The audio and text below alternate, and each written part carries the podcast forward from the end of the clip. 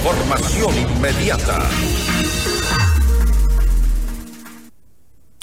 Ecuador atraviesa una grave crisis económica, según el Banco Central. En el tercer trimestre del 2023 creció apenas el 0.4%. Vamos más allá de la noticia. Notimundo Estelar en FM Mundo con María del Carmen Álvarez. Nos acompaña a esta hora el economista Fausto Ortiz, exministro de Economía. Economista Ortiz, muy buenas noches y gracias por acompañarnos. Le saluda María del Carmen Álvarez. ¿Cómo está, María Carmen? Gracias por la entrevista. Saludos cordiales a usted y a la gente que escuche el programa. A usted, gracias por acompañarnos en este espacio. Pues eh, ya dijo eh, Daniel Novoa cuando asumió la presidencia de la República y presentó un balance de las finanzas que la economía ecuatoriana atravesaba su peor momento. No es algo que en realidad nos sorprendiera a los ciudadanos, porque ya lo veíamos venir. Sin embargo, cabe eh, preguntarle, economista, ¿qué tan grave es y cómo pudimos llegar a esta situación de, de crisis que vivimos al momento? Sí, este, el tema, el tema es este, complicado eh, de, de, exponer, porque si usted dice eh, el año 2023 que va a terminar con un déficit fiscal de 5.500 millones de dólares, digamos que fuera este, 6.000 millones, entonces que fuera 6, 5% del Producto Interno Bruto, ¿no? Porque el Producto Interno Bruto está alrededor de, mil, de 120 mil millones, por lo tanto el 5% son 6 mil millones de dólares. Supongamos que ese fuera el déficit fiscal con que termina el año.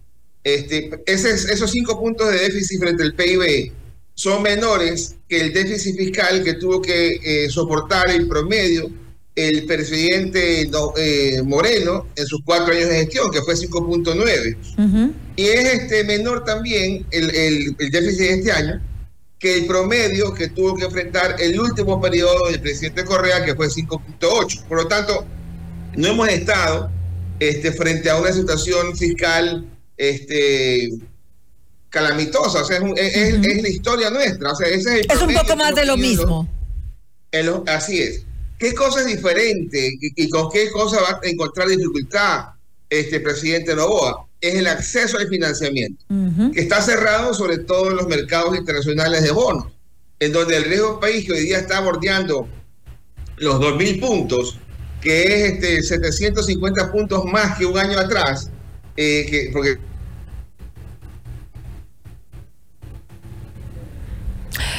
Tenemos eh, problemas, eh, eh, economista Ortiz, con la señal. No sé si tal vez podemos contactarlo de forma telefónica para... ahí creo que lo tengo, pero sí. ahí, ahí lo estoy escuchando. Quedamos... Sí, se cortó la, comunicación. Usted nos estaba comentando em, acerca de que el problema que tenemos ahora es este acceso al financiamiento, pues obviamente con un riesgo país eh, que bordea los dos mil puntos, que vendría a ser el segundo más alto en Latinoamérica, ¿no? El tercero, primero es Venezuela, arriba de, de 10 mil puntos. Claro. Este, ¿Cuál es el segundo? Bolivia. En, cuánto está Bolivia? 2.500 puntos y nosotros en 2.000 puntos. ¿no? Argentina estaba en 2.400 y llegó a 1.800, eh, ha bajado importante. Pero inclusive si nosotros lográramos bajar el riesgo país de 2.000 puntos a 1.000 puntos, no nos sirve para conseguir plata, porque eso quiere decir plata al 14% de, este, de rendimiento, que es, muy elevado para conseguir financiamiento. Y entonces, eh, pero el problema es ese, el financiamiento, y hay que enfrentarlo porque hace falta ver cómo mejoras ingresos, cómo controlas algo los gastos y cómo enfrentas el tema del subsidio de los combustibles, que para mí es el crítico. Claro que sí, el tema, justamente el tema de eh, eh, la focalización eh, en el subsidio de los combustibles, ya se ha mencionado por parte del nuevo gobierno que se lo va a, tratar y que lo conoceremos aproximadamente dentro de las dos primeras semanas del próximo año, del 2024. Esto es algo que se vuelve necesario. Lo conversaba ayer con mi invitado, que era el ingeniero Miguel Robalino, y hablábamos justamente sobre este tema de la, de la focalización. Y decíamos, eh, eh, en realidad deberíamos ir hacia la eliminación de manera eh, eventual debemos, debe considerarse esto, así como ha pasado en Colombia, más que una focalización, ir camino a la eliminación. Claro, pero hay que dar pasos, hay, que dar pasos, el tema es complicado darlo bruscamente.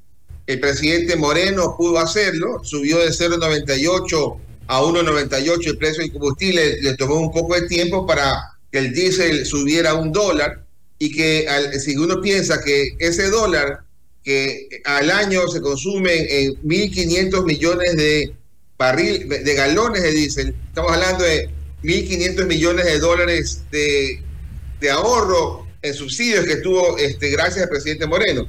Ahora, eh, en esta época, estamos consumiendo casi 1.600 millones de galones de diésel. Es decir, este, si lográramos ir corrigiendo a precio internacional, pudiera tener el país una merma en el tema fiscal, quizás cercano a este, esos 1.600 millones solamente con el diésel. Y otros 1.400 millones de galones están en la extra, ¿verdad? Que también si uno dice, mira, veamos cómo corregimos también ahí, entonces es plata que le puede entrar al Estado para poder destinar a temas de seguridad, salud, educación y cosas prioritarias. ¿no? Hablemos un poco de las medidas y lo que mm, eh, debe hacer eh, este, este gobierno eh, que tiene mm, tan poco tiempo, el de el gobierno de Daniel Novoa. las medidas que se han tomado, bueno, el tema de los subsidios, que es importantísimo, esperemos a ver qué pasa ahora en pocas semanas.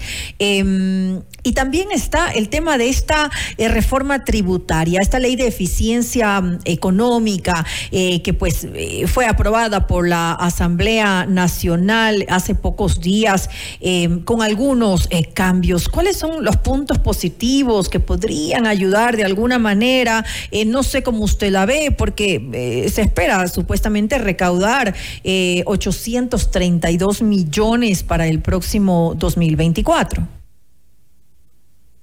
Sí, este, la ley en temas tributarios aporta muy poco, aporta muy poco, porque esos 800 millones de dólares que vienen eh, originados en la remisión tributaria, en permitir que las empresas que tienen eh, problemas con el SRI por juicio y que están empantanados digan, sabes que te pago el capital, olvidémonos de los intereses y las multas. Esos 800 millones sirven para pagar los más de 5 mil millones de dólares de atrasos del año 2023. Es decir, se, utiliza esa plata, se podría utilizar la plata para que los atrasos, en vez de ser 5 mil, sean 4 mil. Y de ahí no hay más ingresos tributarios. Y, el, año siguiente necesitas 10 mil millones de dólares de financiamiento otra vez. 5 mil que son fáciles, entre comillas, porque es para pagar deuda.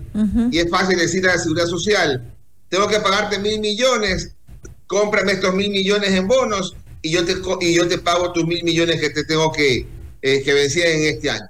Pero el tema, el tema duro es el financiamiento. Ahora, la ley que tiene de positivo, que va marcando una tendencia clara, ¿no? Mira, estamos con problemas del empleo, aquí está una parte del empleo juvenil que debería ser de apoyo en, en, algo de alivio a, algún sector este, poblacional. Mira el tema de la zona franca, que aquí está para exportación y para empleo, este, un buen norte. Y mira el otro asunto de eh, las alianzas público-privadas que también indica, no tengo plata como Estado, necesito trabajar en conjunto con el sector privado. Pero la zona franca obviamente que funcione de forma adecuada, porque ya nosotros también tuvimos eh, algo como esto con anterioridad. Sí, sí, eh, hace más de 10 años. Así es. algunas zonas francas y algunas, este, uno transita hacia Manaví, para poner un ejemplo, y eso está este, no, fue un éxito. Así Esperemos que ahora, ahora este, han habido cambios, han habido temas que se han incorporado para hacer mucho más fácil el, el, poder constituir una zona franca, y no hace falta que sea una ciudad, puede ser este, una cosa mucho más sencilla. Esperemos que al menos el, el norte este que se ha trazado pueda servir y atraer recursos. Ahora, el canje de la deuda eh, con el Banco Central, esos más de 5 mil millones de dólares, eh, eh, un poco es patear el problema para más adelante. No sé cómo lo ve usted. Sí, totalmente. Yo, yo estoy en, total desacuerdo con esa, con esa política y lo mismo con el tema del oro. el gobierno tiene que solucionar el tema del financiamiento, debe conseguir plata fresca desde afuera debe pagar al Banco Central lo que, nunca debió haberle tomado para que el Banco Central tenga una adecuada posición de reserva para que pueda enfrentar cualquier tipo de demanda de los dueños de las cuentas corrientes que están en el Banco Central. Hoy día la Reserva Internacional va a terminar quizás cercana a 5 mil millones de dólares. Un año atrás eran 8 mil 500 millones, es decir, se bajó 3 mil 500 millones porque no ha entrado plata fresca desde el exterior bajo ningún concepto de deuda o bajo algún otro concepto. Entonces, si estamos ya en 5 mil y el, gobierno no le paga una plata que tiene que pagar el Banco Central, seguiremos en 5 mil y ya la posibilidad de volver a perder 3.500 millones de dólares va a ser más complicada. Por lo tanto, hay que darle plata al Banco Central. Este, pero la ley pasó y están todos contentos en el Ministerio de Finanzas, en el Banco Central y según el Banco Central también contentos los multilaterales, lo cual me parece un poco extraño. Ahora uno de los problemas también es, y, lo hemos visto, es eh, la poca inversión extranjera que tiene nuestro país. Es lamentable compararnos con Colombia, por ejemplo, o con Perú, que son nuestros países eh, más cercanos, nuestros países vecinos, y ver, eh, creo que es de algo más de 100 millones de dólares. Escuchaba el, otro día la inversión que se ha, realizado, la inversión extranjera que ha sido realizada. O sea, es lamentable. ¿Qué debería, según su criterio, hacer este gobierno en el poco tiempo que tiene para de alguna manera atraer inversión extranjera? Sí, fuera de los picos de las remisiones tributarias anteriores, la del 2008, 2015 y 2018, nuestro ingreso promedio frente al Producto Interno Bruto de la inversión extranjera directa ha sido 0.7% del PIB. Es decir, el año pasado era algo así como unos 900 millones de dólares, para poner un número redondo. Este año, como usted bien dice, en el primer semestre del año estamos por debajo de 100 millones, o sea, quizás este sea el peor año de inversión extranjera directa. Porque esa inversión extranjera directa usualmente va orientada hacia petróleo y minería. Entonces, si en petróleo y minería el gobierno dice vamos a cerrar el bloque 43 este, y hay una consulta que, que, que lo lo ratifica, a veces dice, oye, pero pareciera que Ecuador no quiere que le venga inversión extranjera, pues si yo pongo ahí, mañana me van a cerrar el bloque también por algún tema popular. Y después en minería, inclusive con los contratos que ya están hoy día ahí trabajando, las concesiones, todavía tienes ahí ciertos temores de que mañana alguien vaya a entrar a decir, cuestiono esa concesión y entonces paremos esto. Y la inversión este, se puede perder.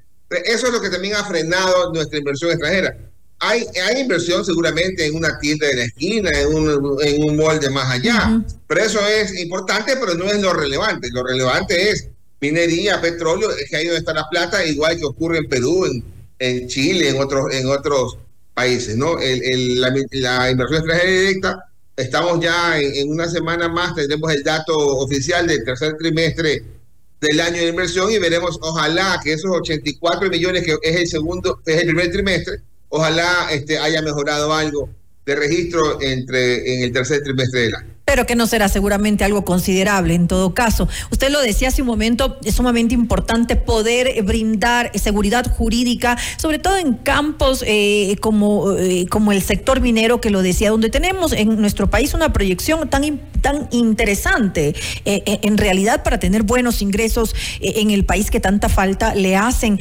Ahora, en esa materia sí podría hacer algo el presente gobierno. Sí, brindar y, enfocarse en brindar este, seguridad jurídica y tratar de sacar adelante los proyectos mineros que puedan estar complicados. Mire que, como usted bien dice, en la, minería, en este año 2023, el precio de esos productos que exportamos ha subido más de 20% eh, de un año al otro.